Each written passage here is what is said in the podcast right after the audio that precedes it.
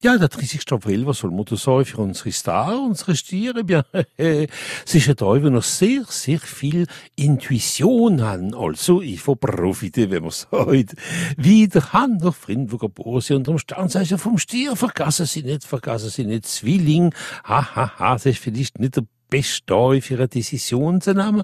Äh, laissez un peu le temps, wenn man sagt, morgen geht's vielleicht besser, äh, wenn er soll können machen, hein? es müsste ja immer klappen. Hein? Krebs, ein sehr, sehr guter Tag für Reisen, Leb, ein positiver Tag in allem, das hören wir wieder einmal gern. Jungfrau, ja, hm, hm, bekümmern ein bisschen mehr um eh schon nicht immer die anderen Leute. Hein? Wo ja sehr, sehr guter Tag für ihre Projekte. Skorpion, wenn er nicht stirbt, vielleicht wieder einmal alles in Ordnung, schätz. Der Mond, der hilft steht sehr, sehr viel, wenn er will Probleme reglieren.